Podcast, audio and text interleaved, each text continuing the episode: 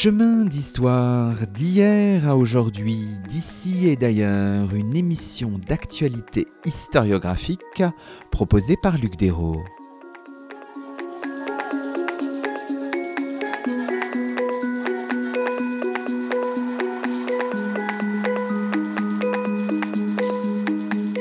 Bonjour à toutes et à tous, c'est le 135e numéro de nos chemins d'histoire, le 15e de la quatrième saison, et nous avons le plaisir d'accueillir à notre micro Dominique Charpin. Bonjour à vous. Bonjour. Dominique Charpin, vous êtes professeur au Collège de France et vous venez de publier pour le compte du Collège de France et des Belles Lettres, dans la collection Doquette Omnia, un ouvrage intitulé Enquête de Ninive, des savants français à la découverte de la Mésopotamie, 1842-1975.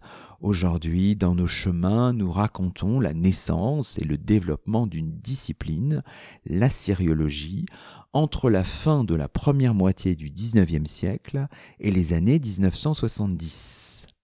Alors, quand on ouvre votre livre, Dominique Charpin, on voit immédiatement une citation d'ouverture. Elle est signée Ernest Renan, l'inventeur en 1859 du terme d'assyriologue pour désigner les spécialistes des écritures euh, cunéiformes alors attestées en Assyrie. Mais dans vos premières pages, vous dites que ce terme a eu le succès qu'on connaît, mais c'est une étiquette un peu malheureuse. Pourquoi malheureuse, Dominique Charpin? C'est un peu malheureux parce que c'est restrictif par rapport à toute la matière que nous embrassons.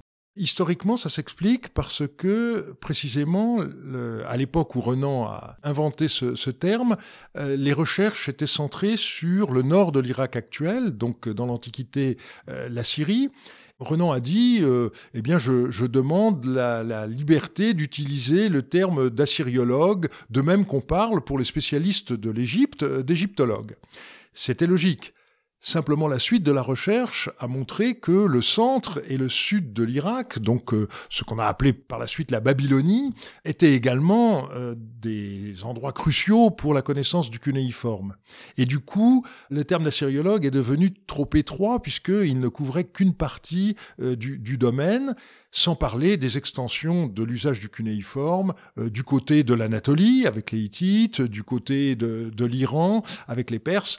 Et donc, on a un emploi euh, très large du terme assyriologue pour désigner les spécialistes de l'écriture cunéiforme, alors qu'en fait, la langue assyrienne elle-même ne représente qu'une petite partie de leur objet d'étude. Disons-le d'emblée pour nos auditeurs, nos, nos auditrices, qu'est-ce qu'on entend par écriture cunéiforme et pourquoi utiliser l'expression au pluriel Alors vous avez raison. C'est là où l'assyriologue a précisément une position beaucoup plus difficile que son collègue égyptologue. Il y a une unité de civilisation dans la vallée du Nil, alors que euh, dans le Proche-Orient, il y a une diversité beaucoup plus grande, et c'est ce qui fait que pour euh, le public des non-spécialistes, son approche est plus compliquée. Mais nous n'y pouvons rien, c'est la réalité historique.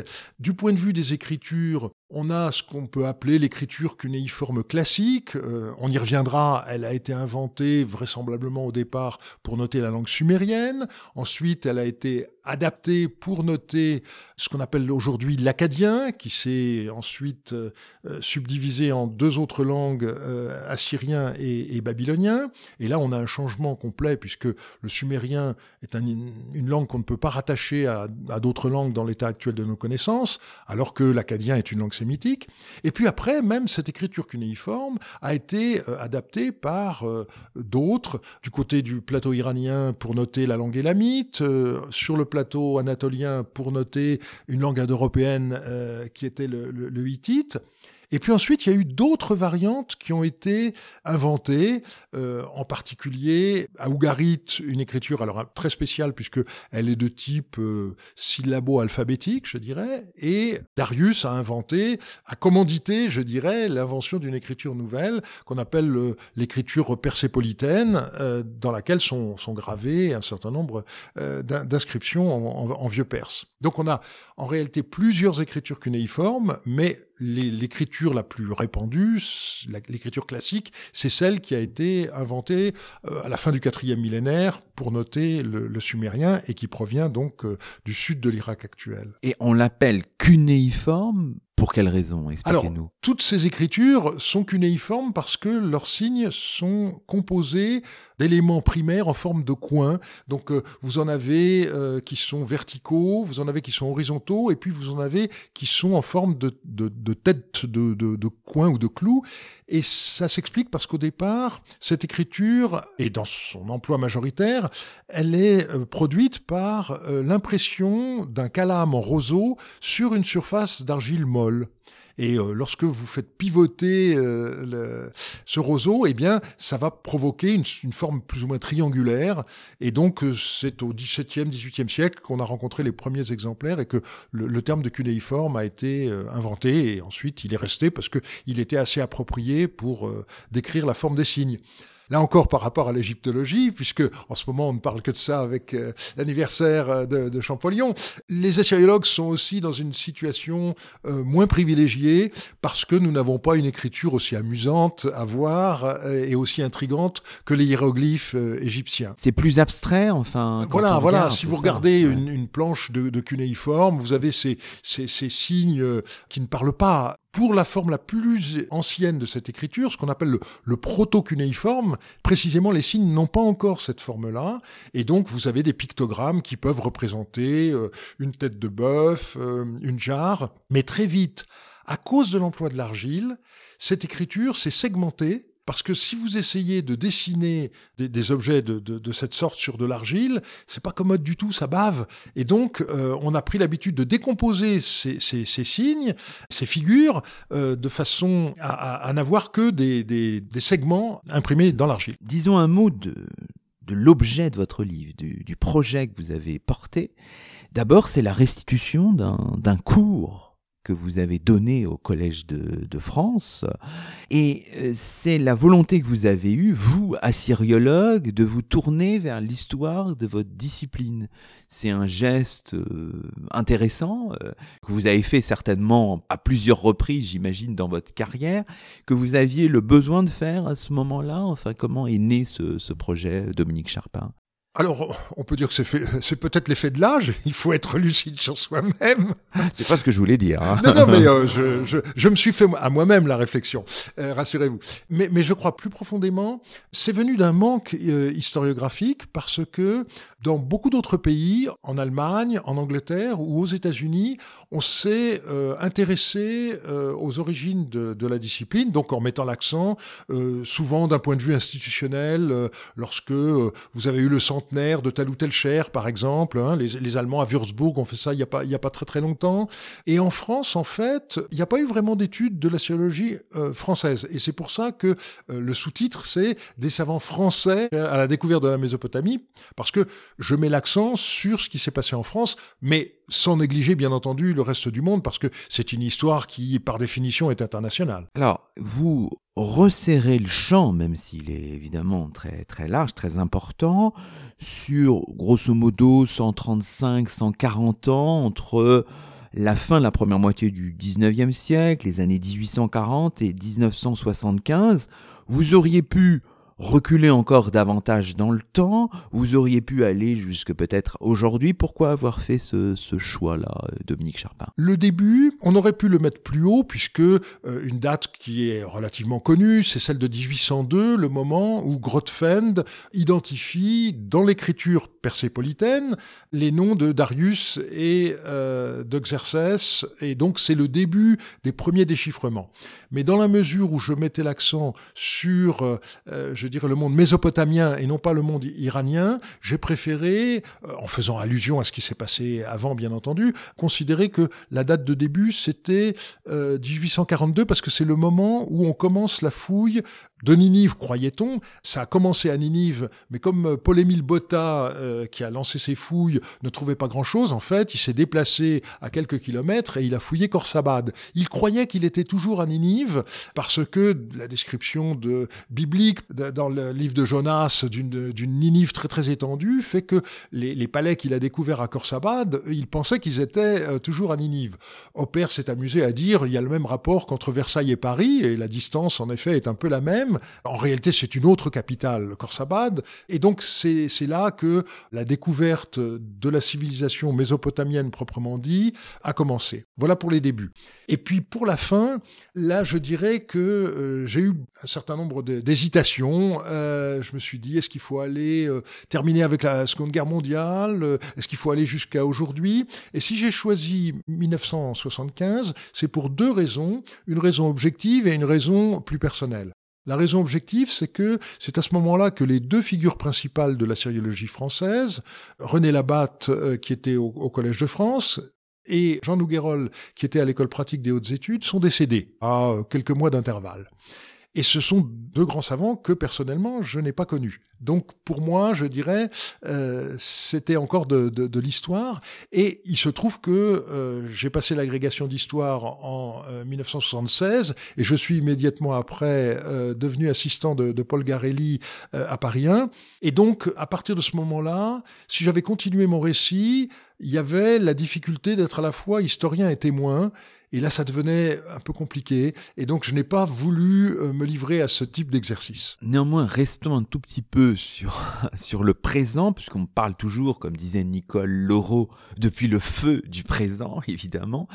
Si on avait à faire un tableau de la syriologie euh, aujourd'hui, euh, en France, en Europe, euh, peut-être dans le dans, l'hémisphère nord, je ne sais pas, et dans le monde entier, qu'est-ce que vous, vous diriez? Est-ce que la syriologie se, se porte bien, est en plein, pleine effervescence, ou est-ce que les coupes euh, dans les budgets universitaires euh, touchent aussi ce, ce champ-là? Enfin, quelle est, la, quelle est la situation un peu aujourd'hui? Quel est le tableau? Je commencerai par une, une réflexion que euh, m'avait faite la directrice générale des services au Collège de France en juillet 2019, lorsque nous avions euh, une de nos rencontres assyriologiques internationales qui se passait au Collège de France, et il y avait eu une, une réception le premier soir, et on avait plus de 500 participants, et quand elle a vu tout ce monde, et surtout, ce qui l'avait frappé, c'était la jeunesse des participants. Elle m'avait dit, mais c'est formidable. Moi, je m'imaginais que les assyriologues, c'était un club de vieux monsieur. C'était à peu près, elle m'avait pas dit ça exactement comme ça, mais enfin, j'ai bien compris le sens de son propos. Et elle m'a dit, mais vous auriez dû inviter euh, tous vos responsables pour qu'ils voient à quel point euh, vous avez une discipline euh, qui est jeune et, qui vient du monde entier. Et là aussi, c'est une caractéristique très importante.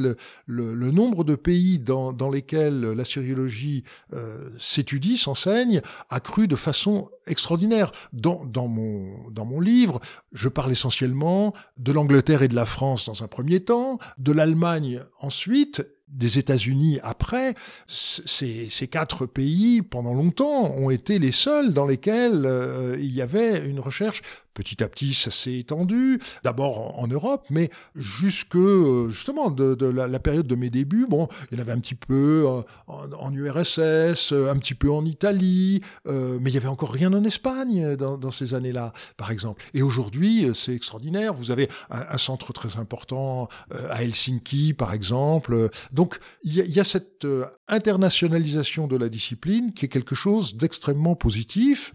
Et à l'intérieur même de la France, ça ne se pratiquait pratiquement que à Paris. Et euh, il y a un développement qui est encore limité mais euh, qui est quand même réel euh, dans un certain nombre de, de, centres j'allais dire de province c'est un mot qu'il faut bannir maintenant mais enfin vous comprenez ce que je veux dire. Ça c'est le côté je dirais positif il y a aussi des inquiétudes je dirais qu'ils vont dans deux sens. Euh, vous avez évoqué les problèmes budgétaires, en effet, euh, le nombre de postes. Moi, je, suis malade quand je vois certains des, jeunes extrêmement brillants que, j'ai pu former, qui ont transformé leur thèse en livre, euh, qui ont publié, qui ont été invités dans des colloques, etc., et qui repartent enseigner dans le secondaire parce que, je, je, veux dire, l'enseignement dans le secondaire est quelque chose de très noble, mais par rapport à l'investissement qu'ils ont fait eux-mêmes dans la recherche et qui a été fait faite sur eux, c'est quelque chose de évidemment qui fait mal. On a à l'étranger des, centres qui réduisent la voilure, voire, qui ferment. À Londres, par exemple, la, School of Oriental and Assyrian Studies, tout ce qui est cunéiforme a été liquidé en, quelques années, c'est fini. Donc il y a, ce type de danger. Et il y a un autre danger, c'est celui du fait sans doute de certaines modes. Euh, on oublie qu'il il ne faut pas perdre le cœur du métier, c'est-à-dire euh, de savoir déchiffrer des textes. Voilà. Et donc euh, c'est très bien de faire des études sur euh, sur le genre, euh, sur la violence. ce sont des choses en effet qui répondent à nos interrogations actuelles. Mais pour pouvoir faire des travaux intéressants sur ce thème, il faut maîtriser la documentation. Et ça, ça suppose un long apprentissage parce que que l'uniforme c'est c'est pas facile. et donc voilà, c'est toute petite crainte que j'ai par rapport à l'avenir que le nombre de gens réellement capables de maîtriser euh, les fondements techniques de notre discipline euh, se réduise un peu trop. Alors justement, une question sur ce point-là. Combien de personnes en France, par exemple, sont en mesure de, de déchiffrer des textes euh, acadiens aujourd'hui? Si on avait comme ça pour pour avoir une idée en fait. Euh, Alors vous euh, diriez euh, le, nombre de permanents, soit dans le monde universitaire, soit au, au, CNRS, ça tourne autour d'une vingtaine à peu près. Et puis bon, on a un certain nombre de gens qui sont sur des postes précaires. Voilà, c'est donc ça fait peut-être une, une, une, trentaine, peut-être un peu plus de, de, de, gens qui sont tout à fait au point, ce qui est peu par rapport à la masse de textes qui reste encore à, publier, euh, soit des textes qui ont fait l'objet de copies mais qui n'ont jamais été édités, euh, soit de textes qui sont encore inédits, il, en reste encore beaucoup, et puis il y, a, énormément d'études à faire. Donc euh, je dirais que la relation entre le nombre de spécialistes et la, documentation par rapport à ce qu'on a du côté des études classiques, de l'Antiquité classique, est, est, vraiment en notre défaveur et on aimerait bien qu'il y ait une petit rééquilibrage euh, qui s'effectue. Mais c'est difficile.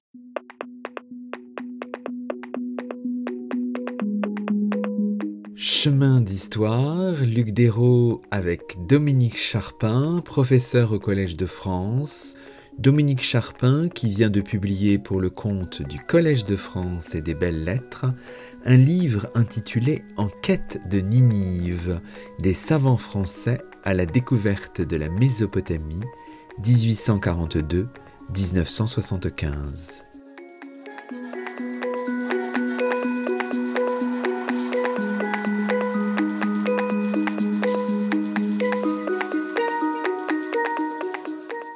Bon, alors revenons au fondement un peu de tout ça, revenons au 19e siècle. On a dit euh, l'importance euh, de l'année 1842, euh, des fouilles de Ninive et de Khorsabad, des explorations qui suivent, et puis toute l'affaire évidemment du déchiffrement de l'acadien. Alors évidemment, pour nos auditeurs, faut préciser les choses parce que les termes du 19e siècle ne sont pas ceux d'aujourd'hui.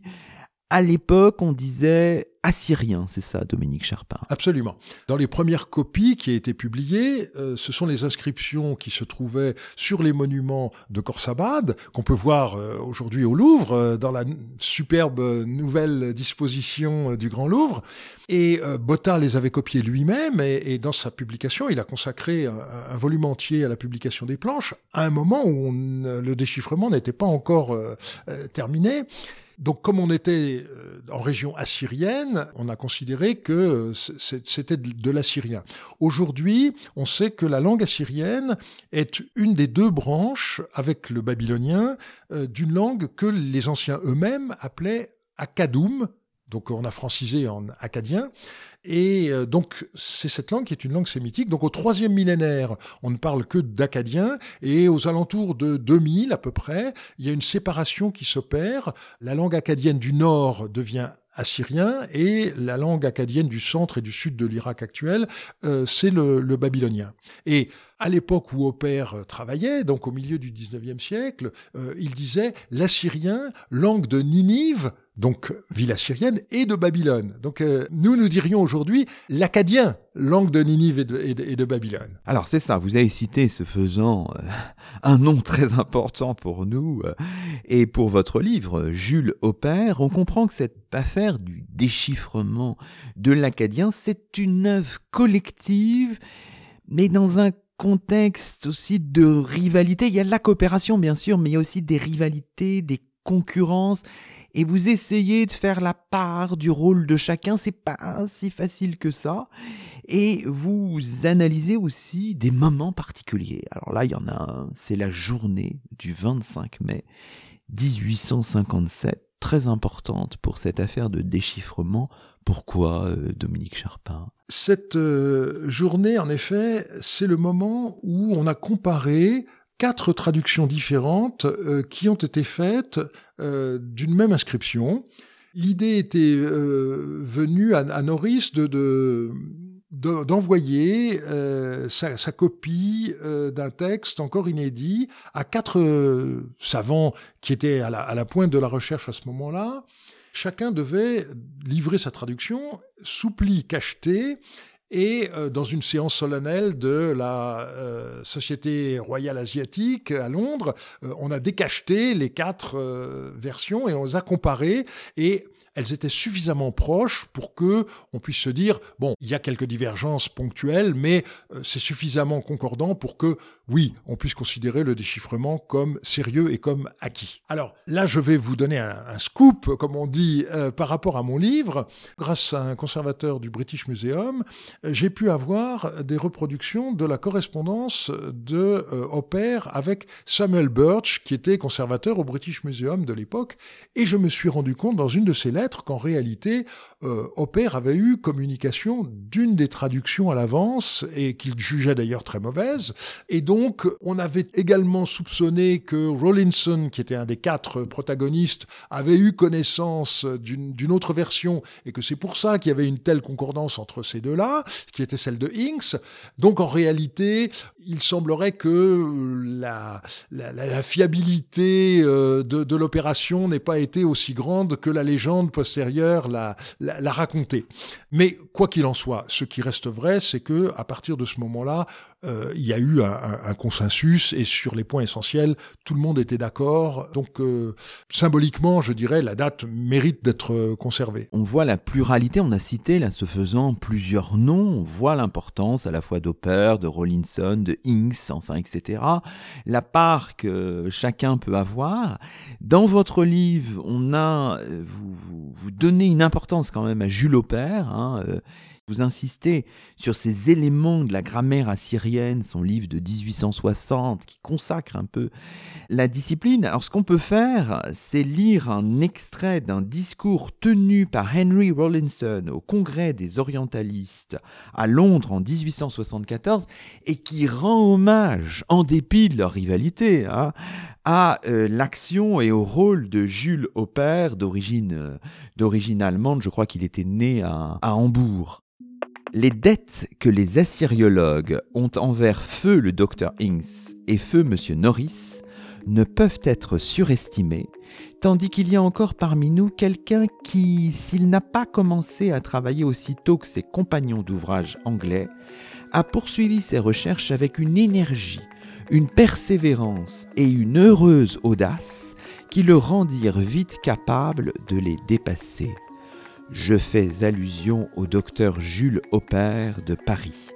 Si quelqu'un a le droit de réclamer la paternité de la science assyrienne, telle qu'elle existe à ce jour, c'est certainement cet éminent savant qui, ayant bénéficié de l'avantage d'une enquête personnelle des ruines assyriennes et babyloniennes, il y a de cela 33 ans, s'est dévoué à son retour en Europe à la poursuite des études cunéiformes avec vigueur et ingéniosité, ni dissuadé par l'opposition, ni découragé par l'absence d'attention, ce qui aboutit à un succès complet, lui obtenant le prix quinquennal de l'Académie française et obtenant ainsi l'attestation par le premier organe critique d'Europe de l'authenticité et de l'importance des études dans lesquelles il s'était engagé.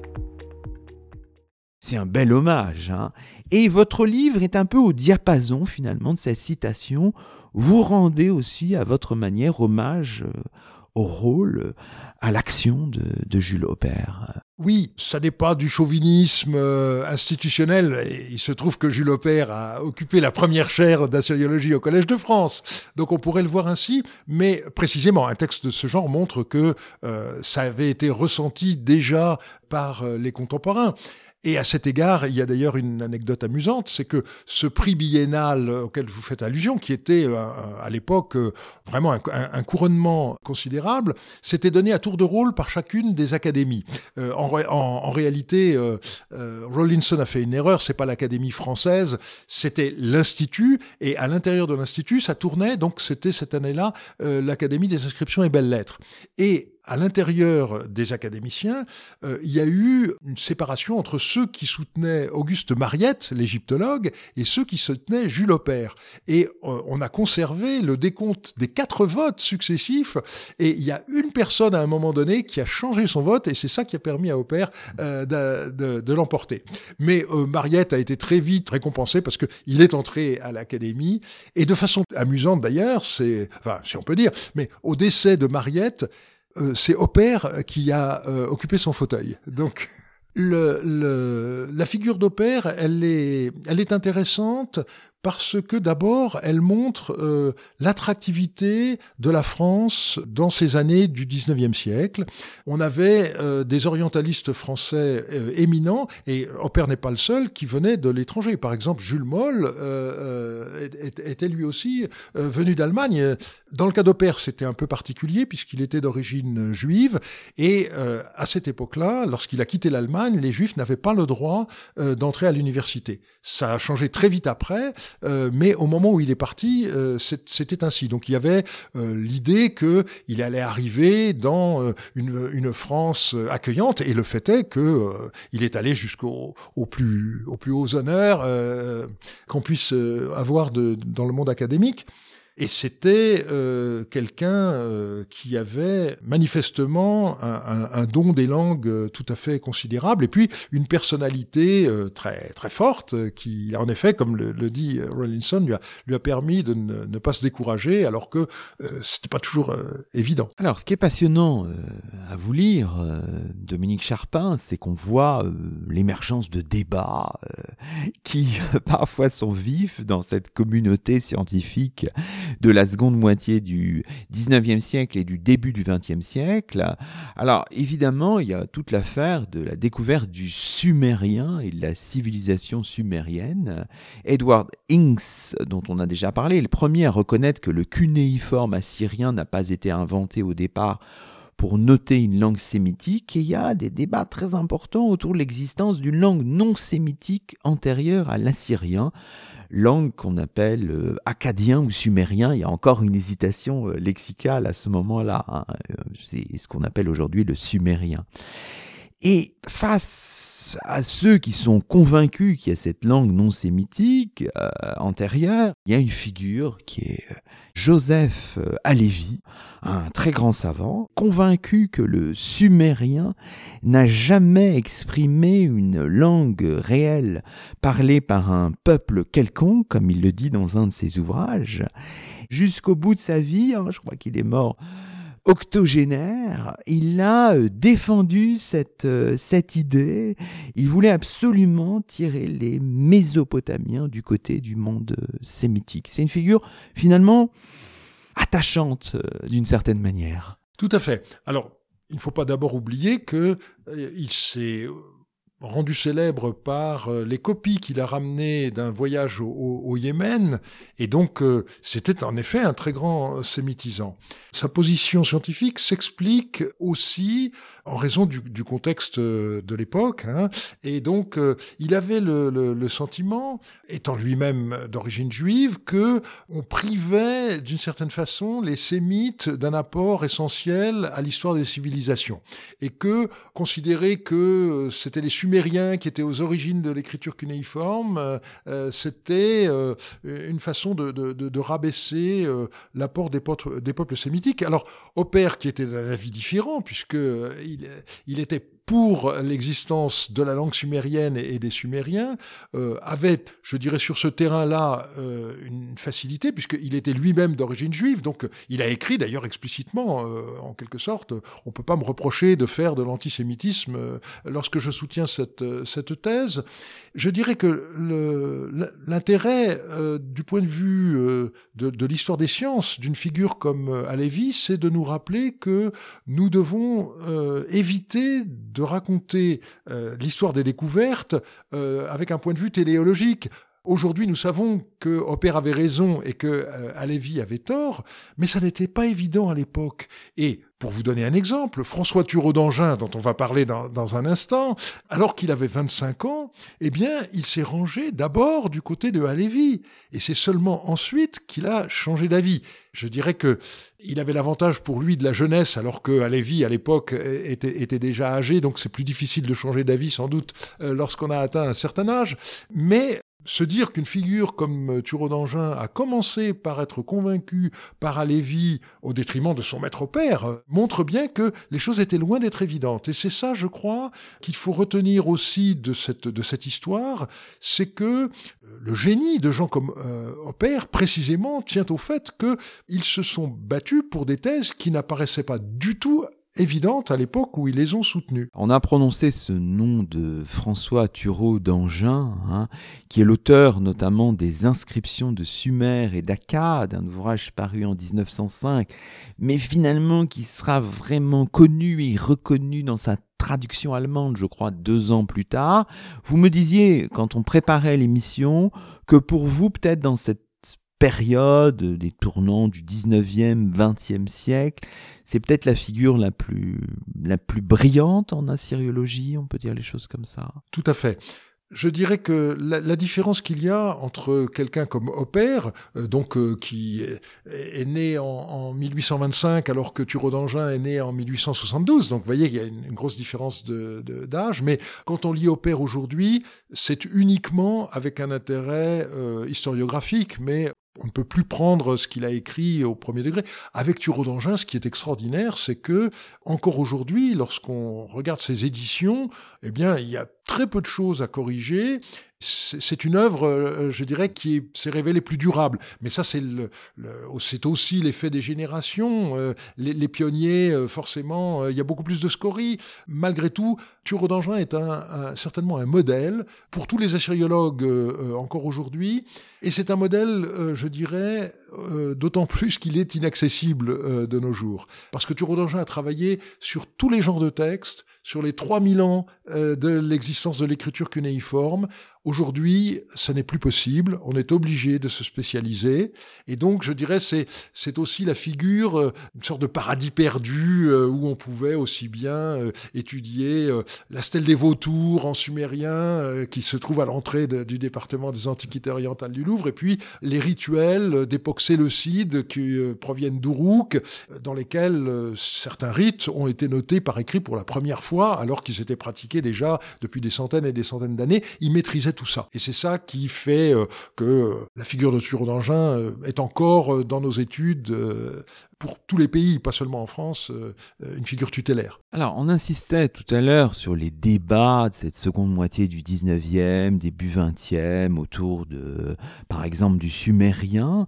Mais il y a aussi, c'est l'occasion pour vous de, de déployer tout votre talent dans un chapitre qui est, qui est vraiment passionnant. Il y a aussi tout ce qui se passe autour de cette année clé 1872, la présentation par euh, George Smith devant la Société d'archéologie biblique à Londres d'une tablette avec une version babylonienne du déluge. Je crois que c'est la tablette K231 du British Museum. Et ça provoque, vous le dites, une forme de, séisme avec beaucoup de répliques dans l'Europe continentale. Pourquoi et comment euh, Dominique Charpin Cette affaire est, extrêmement intéressante à des, tas d'égards, puisqu'elle reposait euh, la, question du statut de la Bible, tout simplement. On est à une époque où tout le monde concevait l'inspiration biblique euh, comme étant euh, quelque chose de littéral, c'est-à-dire que on pensait que les auteurs des livres révélés avait une révélation et qu'il prenait sous la dictée, mot à mot, euh, ce que l'esprit divin leur soufflait. Et en particulier en ce qui concerne la Genèse, on était persuadé que l'ensemble du Pentateuque, de façon plus générale, avait été écrit par Moïse en personne. Et voilà que tout à coup, on découvre euh, dans cette bibliothèque du roi Assurbanipal à Nénive, donc datant du 7e siècle avant Jésus-Christ, un récit du déluge qui ressemble très fortement, même s'il y a des différences, euh, au, au récit biblique. Et du coup, s'engage toute une recherche pour savoir mais qui a copié sur qui, euh, est-ce qu'il y a un ancêtre commun? Et à ce moment-là, évidemment, l'étude de la Bible euh, prend une tournure un peu différente puisque il s'agit à ce moment-là de raisonner en termes d'antériorité, d'influence. Euh, quelque chose qui est complètement différent de la conception que la majorité des gens pouvaient avoir euh, sur le, texte biblique. Et donc, euh, ça s'est fait de façon assez différente selon les pays.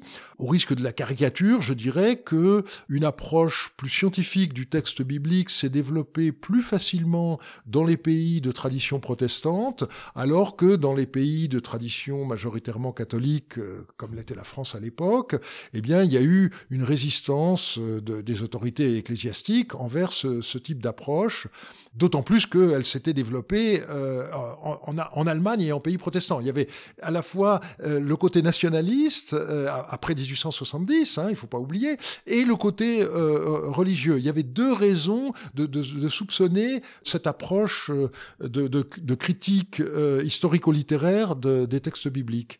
Et ça a abouti avec ce qu'on appelle la crise du modernisme, lorsque le, pape euh, Pie X, en 1908, a condamné toute une série de, thèses, et il a fallu attendre ensuite 1943, euh, euh, l'encyclique Divinu Afflante Spiritu, pour que les études bibliques soient libérées d'un certain carcan et que les, exégètes catholiques puissent à leur tour aborder les textes bibliques en posant par exemple la question du genre littéraire avant cette date, considérer les, les, un récit comme le, déluge comme un, récit mythique, euh, c'était quelque chose de, quasiment hérétique, hein. alors que, euh, on prenait les choses euh, comme étant des vérités historiques au sens étroit du terme. L'existence d'Adam et Ève était considérée comme quelque chose d'historique. Toutes ces questions sont d'autant plus âpres qu'il y avait un certain nombre d'ecclésiastiques qui étaient dans ce champ-là, dans ce champ de la syriologie, qui ont été mis dans une position très difficile entre bah, leur hiérarchie d'une certaine manière et puis euh, leur, euh, leur érudition, leur champ disciplinaire. Et ça a été, certains ont été écartelés, ont dû faire des choix. Enfin, c'est complexe. Alors là, il y, a deux, il y a deux figures euh, qui euh, à l'historien, c'est d'abord celle de euh, Alfred Loisy, donc l'abbé Loisy pendant longtemps. Euh, il a été professeur à, l'Institut catholique. Et finalement, précisément parce que il était sensible à une approche historico-littéraire des textes bibliques, il a fini par euh, enseigner des thèses qui ont paru condamnables euh, au cardinal euh, de, Paris, qui l'a suspendu de, de, son enseignement à l'Institut catholique petit à petit, l'évolution de, Loisy a été telle que finalement, il ne s'est pas soumis euh, à l'encyclique euh, de euh, Pidis et il a été excommunié. Et après, il a fait carrière au Collège de France à partir de 1908 comme historien des religions.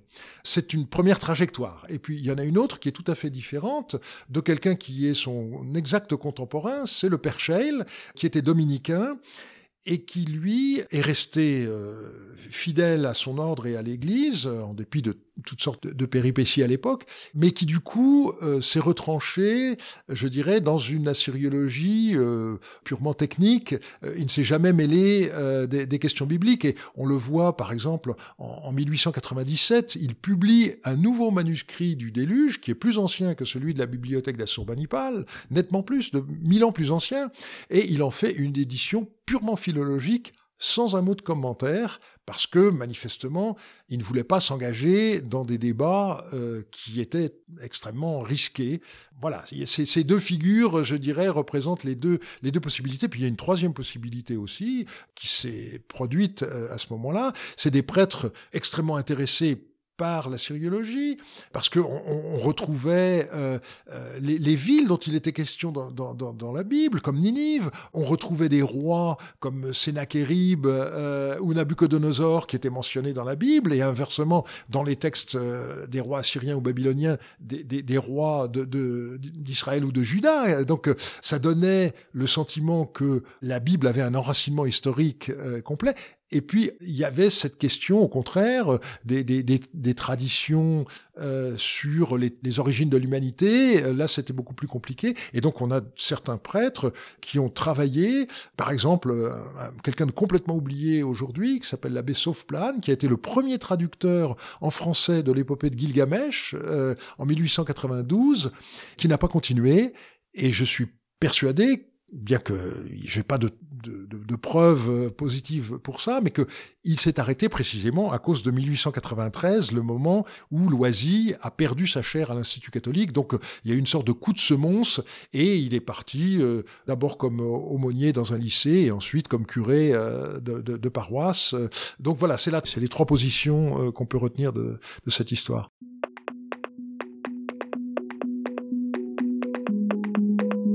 Chemin d'histoire, Luc Dérault avec Dominique Charpin, professeur au Collège de France.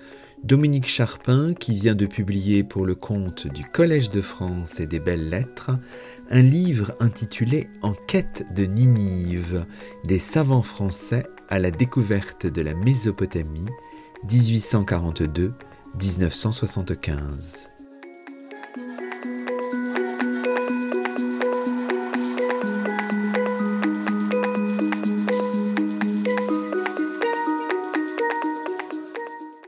Dans votre livre, euh, Dominique Charpin, vous accordez une place importante à l'institutionnalisation de la syriologie. On en a déjà finalement évoqué quelques linéaments, les activités d'enseignement. Vous insistez évidemment sur le rôle du Collège de France, par exemple, mais aussi sur le rôle, alors là, c'est peut-être méconnu, hein, nos auditeurs, nos auditrices, à un moment donné de la Bibliothèque nationale. La Bibliothèque nationale de France, aujourd'hui, qui a joué un rôle aussi d'enseignement. Tout à fait. Il y avait, des, il chaires à la Bibliothèque nationale et, et lui-même a commencé par euh, enseigner dans ce cadre-là avant d'aller ensuite euh, au, Collège de France. Euh, ce qui a été particulier dans le cas de la syriologie, c'est que euh, elle n'est pas rentrée dans l'université proprement dite avant très très longtemps. Et donc ce sont dans des institutions parallèles, disons, le Collège de France, l'école pratique des hautes études à partir euh, de 1868, l'école du Louvre à partir de 1872. C'est dans ces institutions qu'on a fait de la place euh, à, l'enseignement de la syriologie. Vous insistez notamment sur aussi la, la, la, grande affaire de la succession de Jules Aupert. Alors là, c'est un moment aussi d'anthologie dans votre livre. On procède à une élection, mais ce qui est frappant, c'est que la personne élue, qu'on a déjà croisée il y a quelques minutes, ne sera pas finalement la personne nommée.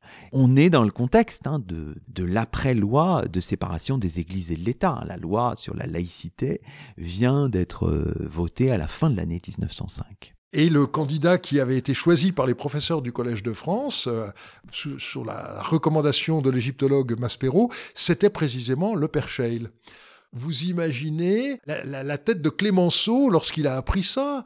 Euh, il y a eu euh, une, une, véritable cabale qui n'a pas été complètement honnête, il faut, le reconnaître, parce que on a euh, vraiment diminué les qualités du Père Scheil. Il avait accompli l'exploit extraordinaire un an auparavant, en 1904, de publier le Code de Hammurabi qui venait d'être découvert.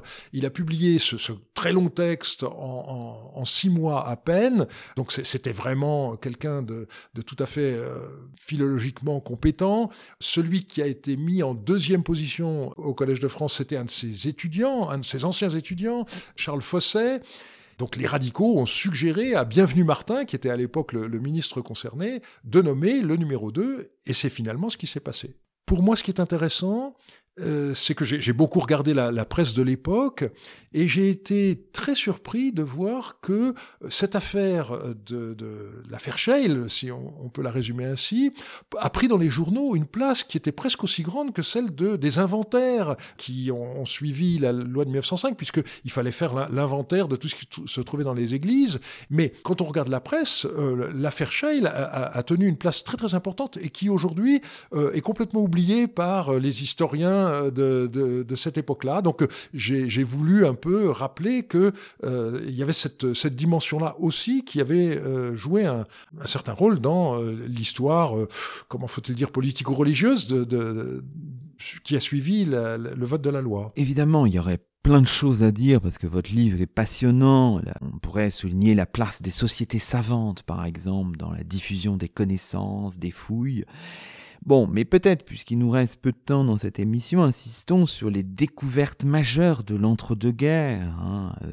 À Ougarit, à Marie, à la fin des années 1920, euh, avec le déchiffrement de l'ougaritique, au début des années 1930, euh, après des découvertes au départ euh, fortuites, là, ce qui s'est passé à Ougarit et à Marie dans l'entre-deux-guerres, porte encore d'une certaine manière les, chercheurs aujourd'hui? Est-ce qu'on pourrait dire les choses comme ça? Tout à fait. Alors il faut rappeler le, contexte de, l'époque. C'est le moment où euh, la Syrie est sous mandat français et donc euh, je dirais que l'effort des archéologues français euh, se détourne de, de, ce qui est devenu l'Irak et se porte majoritairement sur le, territoire syrien.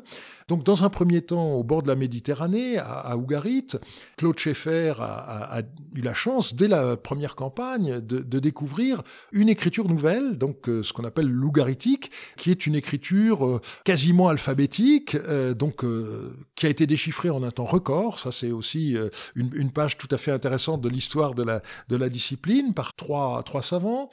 Aujourd'hui encore, euh, donc euh, le, le, travail sur les textes ougaritiques euh, continue. L'équipe française ne peut actuellement pas fouiller sur le site, bien entendu, mais il y, y a encore énormément de, de recherches qui, qui, se font.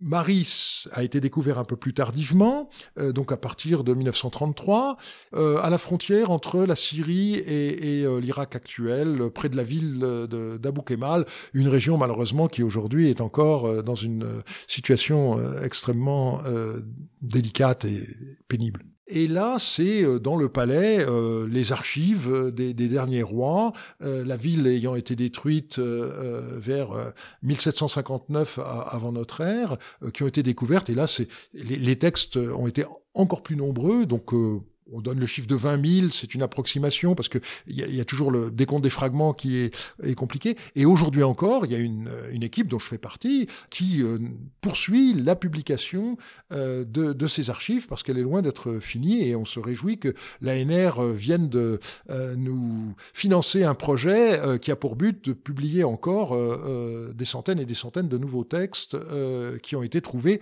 par paro dans, dans les années de l'avant-guerre et ben, c'est quelque chose qui se fait pas euh, facilement. Les, les, les, textes sont toujours abîmés. Je dirais c'est une des, une des spécialités françaises que le, le travail sur ces archives euh, du XVIIIe siècle qui sont fascinantes parce qu'elles nous documentent à la fois euh, toutes les relations internationales de cette période-là, la vie à l'intérieur du palais. On a, on a encore loin d'avoir épuisé les, les richesses de, de ces archives.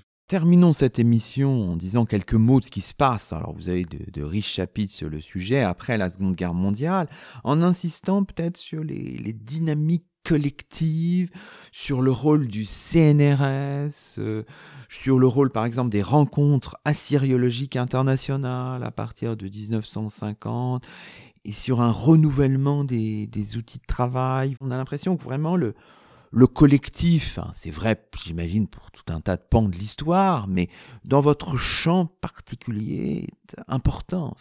On arrive après la Seconde Guerre mondiale à un moment où on se rend compte que le régime du, fichier individuel euh, ne, ne, suffit plus. Alors, le premier besoin, c'était euh, d'avoir des dictionnaires à jour, et donc il y a eu deux entreprises, euh, l'une menée euh, en Allemagne et l'autre menée aux États-Unis, qui ont abouti au dictionnaire qu'on utilise encore de nos jours. Euh, il y a eu d'autres types de recherches sur la géographie historique, par exemple, qui imposaient euh, d'avoir euh, des gens qui soient des spécialistes de corpus différents pour couvrir l'ensemble du champ.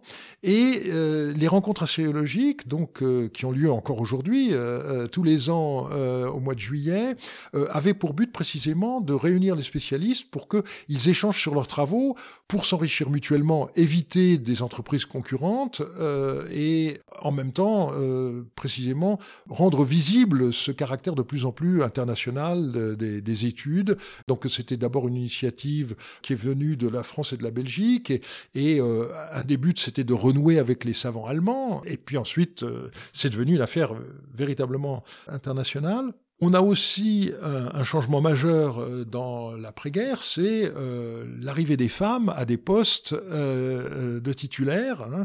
L'histoire dont on a parlé jusqu'à présent, c'était une histoire masculine, mais il n'y a pas qu'en assyriologie, hein, c'est de, de, façon très, très générale. C'est vrai que le CNRS, de ce point de vue-là, a joué un rôle très important parce que c'est là, d'abord, que les femmes ont eu des postes de titulaires. Ensuite, il y en a eu dans les, dans les musées, il y en a eu à, l'université. Mais de ce point de vue-là, le, CNRS a certainement euh, joué un rôle euh, euh, précurseur qu'il faut saluer. Alors peut-être une ultime question dans notre émission traditionnelle dans nos chemins d'histoire. Ce livre paraît, mais quel est votre, votre chemin d'historien pour les prochains mois, Dominique Charpin? D'abord, cette recherche m'a donné envie de poursuivre. J'ai différents euh, différentes pistes que je continue à, approfondir. Par exemple, euh, sur euh, les, les, photographies qui ont été utilisées par Opère dans les années 1852 et suivantes. C'était les première tablette qui venait de Ninive et euh, les responsables du British Museum ont eu l'idée d'utiliser une technique révolutionnaire à l'époque qui était la photographie pour faire connaître ces, ces, textes. Donc il y a des albums photos qui ont été envoyés euh, aux, principales personnalités de, de l'époque pour les aider à progresser dans le, dans le déchiffrement. Il, se trouve qu'il y a un exemplaire qui, appartenait à Louis de Laporte, qui a été numérisé et dont je, fais l'étude parce que ça me permet de mieux comprendre quelles sources Opère a, pu utiliser dans ses travaux. Et puis j'ai approfondi aussi la, la, la, question des ecclésiastiques euh, assyriologues parce que je m'étais rendu compte que euh, il y avait encore d'autres personnes complètement oubliées de nos jours et, et ça m'a permis de, de, de, mieux me rendre compte que en 1914 la moitié des diplômés en assyriologie étaient euh, des ecclésiastiques, euh, ce qui est quelque chose qui n'avait pas encore été remarqué euh, à, à, à, ce point. Et puis l'autre partie de alors une autre partie de mes activités consiste à, à à, travailler dans le sud de l'Irak, euh, où heureusement les fouilles ont pu reprendre. Donc euh, je travaillais à la fois sur le site d'Our et sur le site de Larsa, et les dernières campagnes ont donné euh, énormément de nouveaux matériels qu'il faut maintenant publier. Et la troisième partie de mes activités consiste précisément à travailler sur ces, ces archives de haute Mésopotamie du XVIIIe siècle, et notamment celle de Marie. Donc là, il y a toute une équipe euh, avec moi qui euh, essaye de développer toutes ces études et de publier encore beaucoup de matériel inédit. L'histoire continue. Merci beaucoup, Dominique Charpin, et c'est ainsi que se termine le 135e numéro de nos chemins d'histoire, 15e de la quatrième saison. Aujourd'hui, nous étions en compagnie de Dominique Charpin, professeur au Collège de France. Dominique Charpin qui vient de publier pour le compte du Collège de France et des Belles Lettres dans la collection Docket Omnia, un ouvrage passionnant, vous l'aurez compris, un livre intitulé Enquête de Ninive, des savants français à la découverte de la Mésopotamie, 1842-1975. Toutes nos émissions sont disponibles sur la plateforme SoundCloud et sur le site chemindhistoire.fr avec un S à chemin. À très vite pour un nouveau rendez-vous radiophonique. Que la force historienne soit avec vous.